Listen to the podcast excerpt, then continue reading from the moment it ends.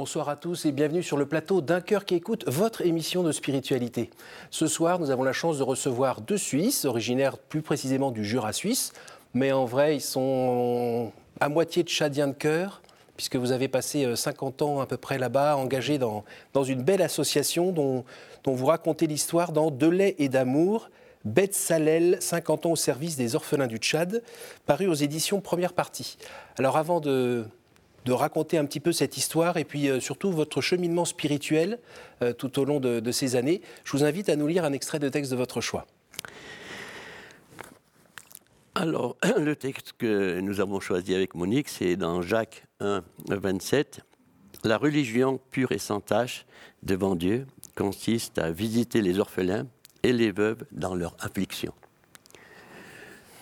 Donc on ne l'a pas choisi au hasard. Oui, pas complètement. Alors, juste avant de commencer, euh, vous êtes venus tous les deux. C'est beau. Euh, sur la couverture, je ne vois que Madame. Donc, euh, racontez-nous. Elle devait être plus belle que moi. non, toute l'histoire est effectivement euh, l'histoire de Monique au départ. Aujourd'hui, malheureusement, elle ne parlera pas parce que je ne souhaite pas, parce qu'elle a eu un petit problème de santé.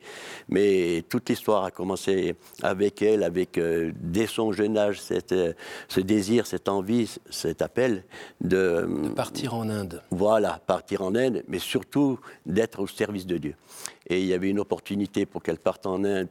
Elle avait aussi elle a une déformation du cœur. Elle a un cœur trop gros pour les orphelins. Et l'Inde, il y avait un poste qui était ouvert pour s'occuper des orphelins à Madras. Donc elle est partie là-bas. Malheureusement, elle n'a pas eu le renouvellement de son visa. Et la mission lui a demandé de partir au Tchad. Et comme elle était soumise à la mission, donc elle est partie au Tchad pour être animatrice de jeunesse dans un mouvement qui s'appelait Jeunesse évangélique tchadienne.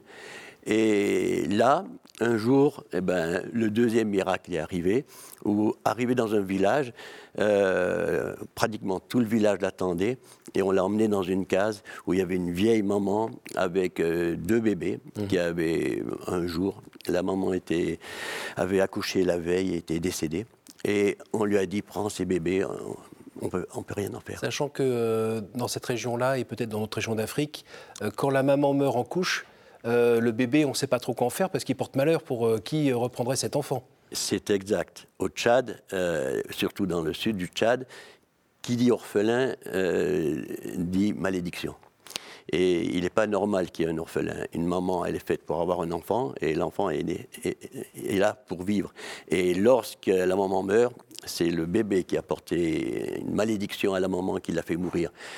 Et de ce fait, aucune femme va donner le sein à un enfant qui n'est pas le sien. On, le laisse mourir. Alors on le laisse mourir. Monique a eu euh, à trois reprises euh, des enfants qu'un père leur a amenés et ils allaient enterrer l'enfant avec la maman. Bon, ça se fait plus. Mais trois fois c'est arrivé. On est en quelle année à peu près là Là, on est en 70, en 1970, donc c'est les années où on a commencé. D'accord. Ça existe toujours ces pratiques-là? Je ne pense pas, j'espère pas. Il y, a toujours ce rejet de, l'enfant euh, euh, dont la maman est morte en couche Oui, par exemple, un exemple que je peux donner qui arrive encore aujourd'hui, c'est qu'un enfant orphelin va être pris euh, dans une autre famille, ou un frère ou quoi, mais souvent on s'aperçoit que le matin à 5 heures, quand on doit se lever pour aller balayer autour de la concession ou allumer le feu pour faire des beignets, tout ça, c'est l'orphelin qui le fait. Donc il n'a quand même pas la place de priorité. D'accord. Alors, euh, cette histoire, euh, quand ça commence avec les orphelins au Tchad, vous avez à peu près euh, quoi, 25 ans 26 ans Quel âge avez-vous à ce moment-là? Non, j'avais 23 ans. 23 ans. Encore plus jeune, d'accord. Et vous aviez laissé les amis, la famille, tout ça en Suisse? Vous avez abandonné tout le monde? Oui, avant de partir en Inde, puisque je suis arrivée au Tchad directement de l'Inde. Donc, euh, ben, l'appel était plus fort. D'accord. Et du fait, euh, directement depuis l'Inde, elle a rejoint le, Tchad sans, sans, rentrer au pays. Alors, vous êtes tous les deux, donc, je l'ai dit, originaires du Jura suisse, euh, dans des cantons qui sont plutôt protestants? Oui, oui, mais disons que euh, Monique, d'elle-même déjà, dans la paroisse où elle était habituée d'aller, il y avait souvent des passages de missionnaires qui venaient avec leur flâner le graphe ou leur petite diapo mhm. euh, pour parler. Et dès le départ, elle était interpellée par cela. Et personnellement, j'étais né dans une famille chrétienne, mais c'est vrai que j'avais à peu près le même âge, je venais faire, terminer mes études, faire mon service militaire. Et je me suis dit, bon, allez, je pars en moto, me balader, revoir où j'ai vécu. J'avais vécu mes sept premières années euh, à Bitkin, dans le Guéra. Parce que votre père lui-même était euh, Voilà, mes parents étaient missionnaires. Et revoir un peu mes origines, euh, d'où je venais. Donc je suis parti, mais à ce moment-là, je n'étais pas du tout, euh, quelque part, intéressé mhm. euh, par, euh, par l'évangile. À la maison, on en parlait, mhm. à la porte ouverte, c'était vraiment là que tous les missionnaires se, formaient. Et peut-être un peu trop d'ailleurs ou pas? Je ne sais pas si c'est vous avez un petit peu lassé ou oui, Oui, c'était pas une histoire de jeune quand même. Moi, mhm. j'étais jeune, je voulais vivre, je voulais. Oui, c'est ça. Donc, je me suis dit, on verra ça après. D'accord. Oui, la porte n'était pas fermée.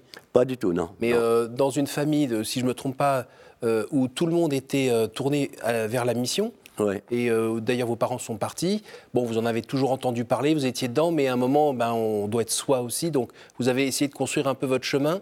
Tout à fait. Mais votre chemin a recroisé la jolie Monique. Et, qui était là, et, vous vous êtes rendu compte que ben, Monique, elle avait besoin d'un peu d'aide quand même, parce que elle n'avait pas beaucoup de moyens, pas grand-chose à manger, euh, mais il faut peut-être revenir quand même sur euh, l'histoire du lait, qui est quand même un peu le début. Euh. oui, tout à fait. Parce que les enfants, il faut qu'ils se nourrissent. Alors, tout à fait. C'est le point primordial de la vie d'un enfant, surtout un orphelin qui n'a pas eu la chance d'avoir de lait maternel. Et dans un pays encore où il faut dire, euh, même si on avait eu les moyens, on n'aurait pas pu aller dans une boutique pour acheter du lait en poudre. Il n'y en avait pas. Donc, euh, elle commençait euh, vraiment avec ses deux bébés qu'elle a mis dans un carton de sucre avec une couverture au fond, tout ça. Mm. Et lorsque je suis arrivé, c'est pas la belle Monique qui m'a plus attiré au départ parce qu'elle était belle, mais c'était me dire quand même, tu es un peu gonflé, de, t'amuser comme ça de la vie, faire euh, du tourisme, te balader en moto, alors que tu vois, cette fille, finalement, elle mérite d'être aidée. Donc je lui ai dit, écoute, si tu veux, euh, j'arrête mon voyage et je t'aide pendant trois mois. Et ce que je dis souvent, et c'est la vérité, j'ai perdu ma montre. Donc ça a duré plus que trois mois, puisque ça a duré jusqu'à aujourd'hui. Et il a fallu déjà construire le premier bâtiment, elle n'avait pas d'argent. Donc on a fait des briques en pot-pot, ça s'appelle en terre. Mhm. Et puis, ben, elle n'avait rien. Je me souviens de chrétiennes, de vieilles mamans qui venaient de l'église avec des bassines sur la tête avec de l'eau le matin à 6h30 en chantant des cantiques qui venaient nous apporter, vider leur, dans, dans des fûts de 200 litres qu'on avait.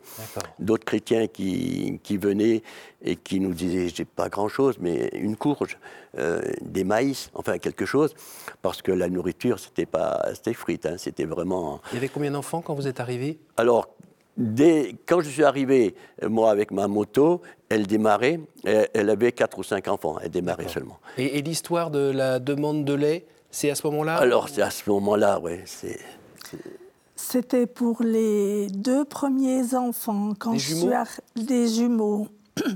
Quand je suis arrivée à la maison, je me suis dit, c'est bien joli, euh, tu as pris ces enfants, et c'est là que ça commence à tourner dans la tête et on se dit comment on va faire? Mm.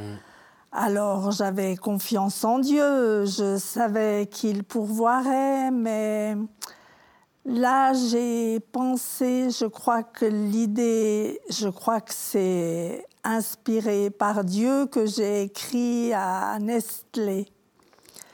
Et par retour du courrier, j'ai reçu un bon pour aller à la pharmacie de Sar au fin fond du Tchad pour chercher 20 boîtes de lait. Et ça dans un temps record. Et pour moi, ça a été vraiment un vrai miracle. Et là, j'ai eu la conviction que Dieu pourvoirait aussi nombreux que les enfants arriveraient. Cette histoire de lait, euh, d'aide avec le lait, elle a duré quasiment 30 ans, non? Bon, il y a eu, bon, pour Nestlé, euh, ça a été qu'une seule fois. D'accord. Mais déjà, le fait du miracle, c'est qu'il faut juste quand même dire qu'une lettre pour venir en Europe mettait trois semaines. et le retour trois semaines.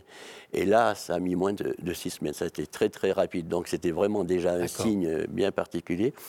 Et puis c'est vrai qu'après, on a eu la chance d'avoir euh, l'aide de la Confédération suisse qui nous envoyait du lait en poudre et il nous l'a envoyé euh, pendant des années.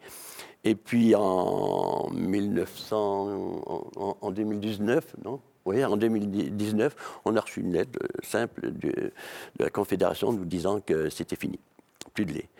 Alors, pas de pétrole, pas d'argent, ça c'est pas grave, mais pas de lait, lorsqu'on n'a que des bébés, des nourrissons euh, qui n'ont pas eu le lait maternel, euh, ça a été... Et il y avait combien d'enfants à ce moment-là, en 2019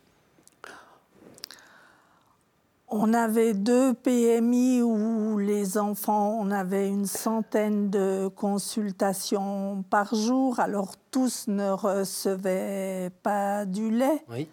mais il y en avait un grand nombre. Euh, et puis il y avait les orphelins, donc euh, ceux qui étaient à demeure, mais ceux qu'on suivait dans leur famille. Donc il fallait du lait pour en tout cas 300 enfants. Oh là là. PMI, c'est quoi déjà? Centre de protection maternelle infantile. Voilà. Donc il y en a deux, un à Jamena et un à. Et lorsque c'est un enfant qu'on voit qu'on peut se débrouiller euh, avec le lait, la farine enrichie et les conseils, euh, il y a une, une, accompagnante qui vient et après quelques mois, l'enfant, s'il peut repartir, il laisse la place à un autre. Donc c'est depuis 2016 qu'on avait changé un peu le projet pour prendre que des bébés. Alors finalement, euh, vous n'êtes pas reparti avec votre moto hein? Je l'ai vendue. Mmh elle a été, elle a été vendue et puis, euh, et puis euh, plus ça allait, plus je m'apercevais que finalement, ce bon Dieu que mon papa a parlé, c'était quand même quelque chose de, réel. Et puis un jour, on était sur le chantier en train de, de faire des constructions, mais vraiment, on n'avait rien. C'était pas de bétonneuse, rien. Et tout avec des briques euh, en terre. Mhm. Et tout d'un coup, comme on voit en Afrique, surtout, on ne voit pas trop en France, euh, ces orages qui arrivent où ça devient tout noir, c'est affolant. Quoi. Et, tout petit petit. Alors tout, tout, tout petit. Et, et, là, je voyais toutes mes briques, tous les murs qui commençaient à monter en terre. Qui n'étaient pas secs, qui n'étaient pas solides Ah non, pas solides. Et là, un orage, un gros orage, il y, a tout qui tombe.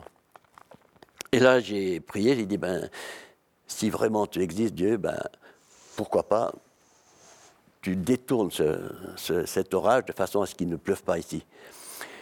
Et on a continué à travailler, mais enfin moi je continue à regarder et j'ai véritablement vu ce miracle dans, ma vie de voir cet orage qui est parti, je ne sais plus si c'était sur la droite ou sur la gauche, mhm. mais qui n'est pas tombé là. Ah, ah j'ai dit là, là il y a un truc. Et à deux, trois reprises, j'ai mis Dieu à l'épreuve. Et là, je me suis vraiment aperçu qu'il existait, qu'il était vivant et, et qu'il pouvait être mon, Seigneur.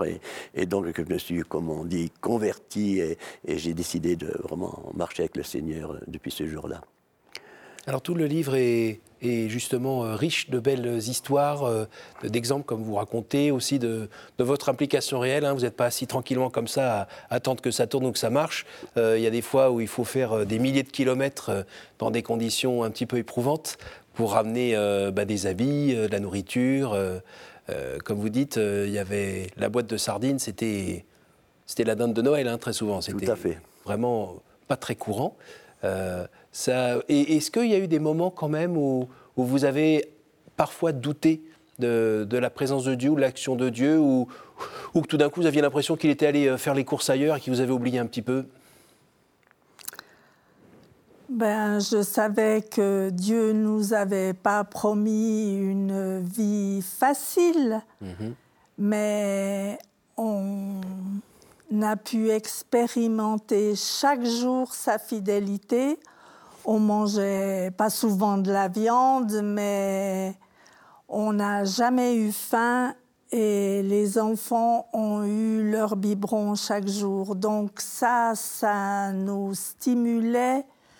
Et non, on, peut dire qu'on n'a jamais douté de, de ce que Dieu était avec nous parce que c'était tangible, on le réalisait chaque jour. Ça ne veut pas dire qu'on n'avait pas de problème. Mhm. Alors, je comprends bien une dame qui parle comme ça, mais, vous, euh, euh, montant des murs, euh, conduisant votre camion, pensant un peu comme un Suisse à gérer, prévoir, organiser, c'était pas trop difficile de temps en temps d'attendre que Dieu au dernier moment agisse? Non, parce que dès le départ, ben, c'était clair et net. Je savais qu'il n'y avait pas d'argent et je savais qu'on n'avait pratiquement aucun moyen. Euh, donc, euh, dès le départ, ben, on s'y met au travail. déjà pour euh, l'eau, ben, il faut aussi de l'eau, il ne faut pas que du lait. Mhm. Et pour l'eau, ben, je me suis dit, bon, on avait un terrain que la mairie nous a donné, on va creuser un puits. Mais l'eau, la nappe d'eau, elle est à 34 mètres de profondeur.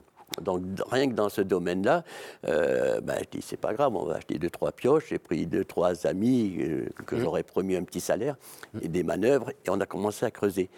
Mais ce que je ne savais pas, c'est que déjà à 20 mètres, il y avait pratiquement. Plus on descendait, parce que c'était un trou qui faisait 1 mètre 20 de diamètre, plus on descendait, moins il y avait d'oxygène.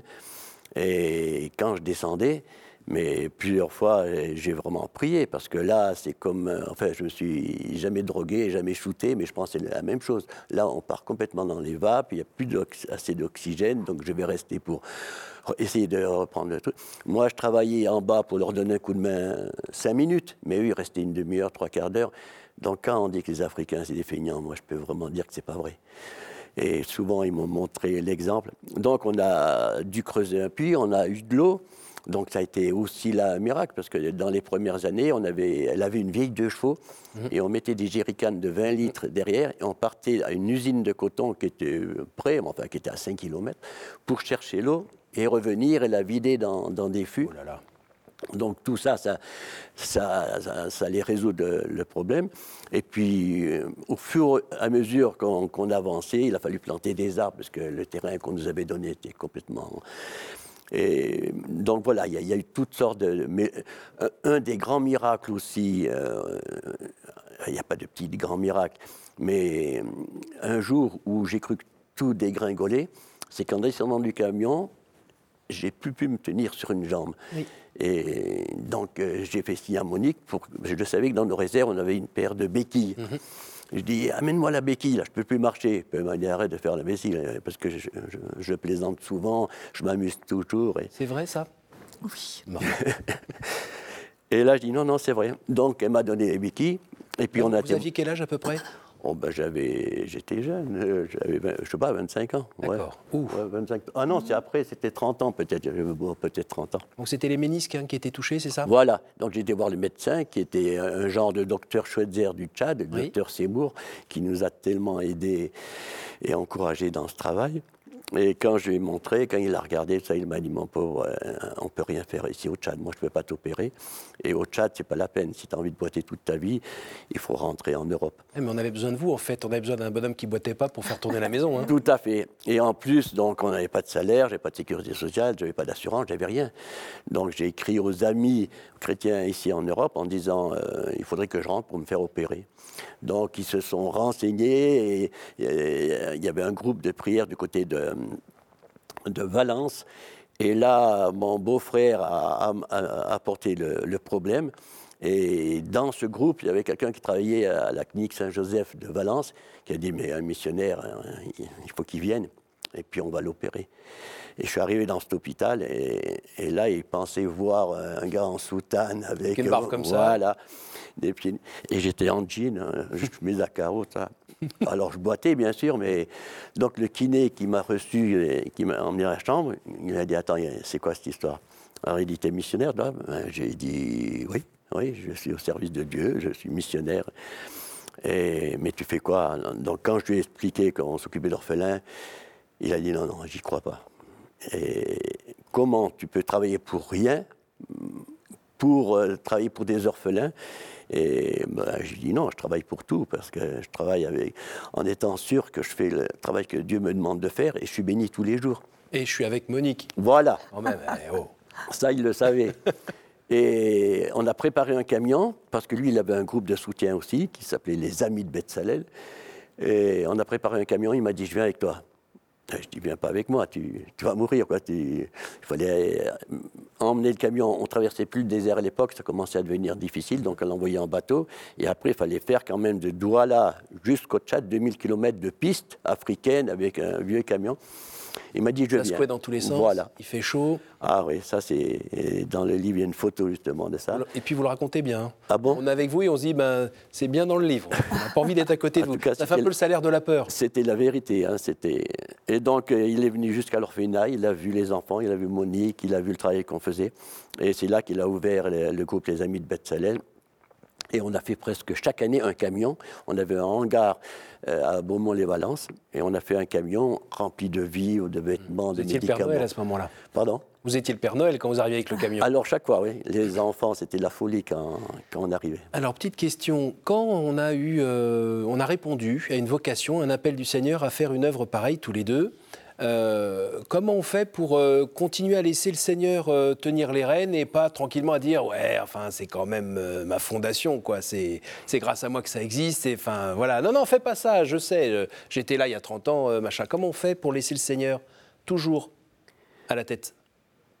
Ben, disons que c'est tellement une expérience de, tous les jours, en le voyant euh, dans, des détails, mais même dans des choses beaucoup plus grandes, même euh, lorsqu'on faisait des ravitaillements, on s'est fait deux fois braquer euh, par des, ça s'appelle des coupeurs de route, des gens qui, sont, qui ont trouvé le moyen de trouver des kalachnikovs, qui sont bien turbanés pour pas qu'on les voit, et à bloquer les véhicules pour piquer tout ce qu'ils peuvent dedans.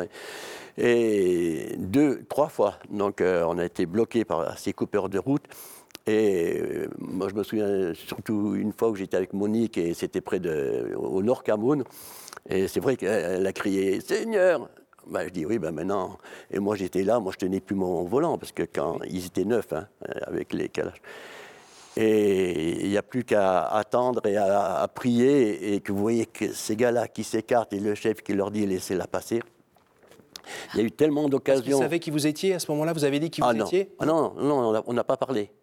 Et de toute façon, je n'aurais pas pu parler, je me pense, parce que, parce Complètement que quand il nous a dit de partir, j'avais du mal à, passer la première. C'était, c'était compliqué. Et puis Monique aussi avec des interventions, avec des bébés qui nous ont amenés et où on n'était pas sûr qu'il vivait encore, on n'entendait plus rien tellement le bébé était malnutri, dénutri et tout ça, et qu'au goutte à goutte, même la nuit, tous les quarts d'heure, cet enfant a repris vie de tels miracles, jamais on a pu douter qu'on n'était pas à la place. Oui, c'est ça. C'était pas possible de, voir que tout ça ne, tenait qu'avec Dieu, en fait. Tout à fait. On arrive déjà à la fin de, de ce, témoignage et qui donne vraiment envie de, lire le livre. Juste avant de vous quitter, je vais vous demander de me répondre euh, de manière courte à des questions courtes. Est-ce que vous pourriez me dire un chiffre entre 1 et 10, s'il vous plaît? Toi, tu aimes le chiffre 7. Hein? Quelle image vous faites-vous du paradis?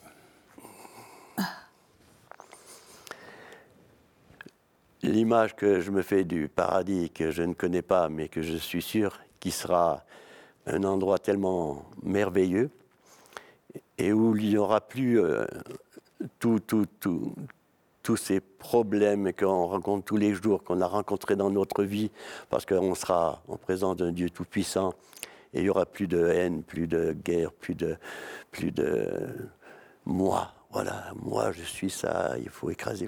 Il y aura, pour moi, enfin, je pense que ce sera un endroit fantastique. Est-ce que vous pouvez me dire un chiffre entre 1 et 10, s'il vous plaît?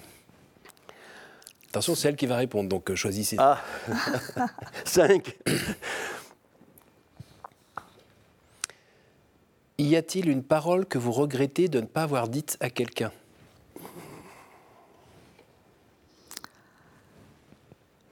Euh, je pense qu'on n'a pas toujours été euh, des encourageurs. Je réalise maintenant combien on a travaillé avec beaucoup de volontaires et qui ont donné un an ou deux ans ou même plus et on était tellement pris dans le travail qu'on n'a pas toujours pris le temps de leur euh, exprimer notre reconnaissance. Et de les encourager dans ce qu'ils faisaient. Ça, quelquefois, je le regrette. Bon, bah là, je pense que c'est rattrapé. Hein. Est-ce que vous pouvez me dire un dernier chiffre et c'est lui à nouveau qui va répondre? Choisis le bon. Un. si vous pouviez revenir en arrière et changer quelque chose dans votre vie, que feriez-vous? Je serais peut-être plus à l'écoute de mon père biologique, qui avait beaucoup à m'apprendre. Et j'étais dans les années mai 68 et tout le reste. Et puis euh, surtout, euh, mon père céleste, d'être plus à l'écoute à ce qu'il a à nous dire tous les jours, parce que vraiment nous sommes tellement petits, mais il est tellement grand, mais il suffit d'ouvrir ses oreilles pour être à son écoute. Eh bien, merci à tous les deux d'être venus euh, bah, de la Suisse, hein, où vous vivez maintenant. Oui. Merci d'être venus. Euh, juste à vous voir comme ça, vous entendre, avoir les étoiles que vous avez dans les yeux, ça donne envie euh, de vivre ensemble longtemps et puis de vivre avec Dieu. Ça, ça, vaut le coup. Merci beaucoup pour ce livre. Je rappelle le titre de Lait d'amour, Beth Salel, 50 ans au service des orphelins du Tchad, aux éditions Première Partie. Merci à vous tous pour votre fidélité. N'hésitez pas à revoir ce programme ou à le partager grâce à notre site ktotv.com. Et moi, je vous dis à la semaine prochaine.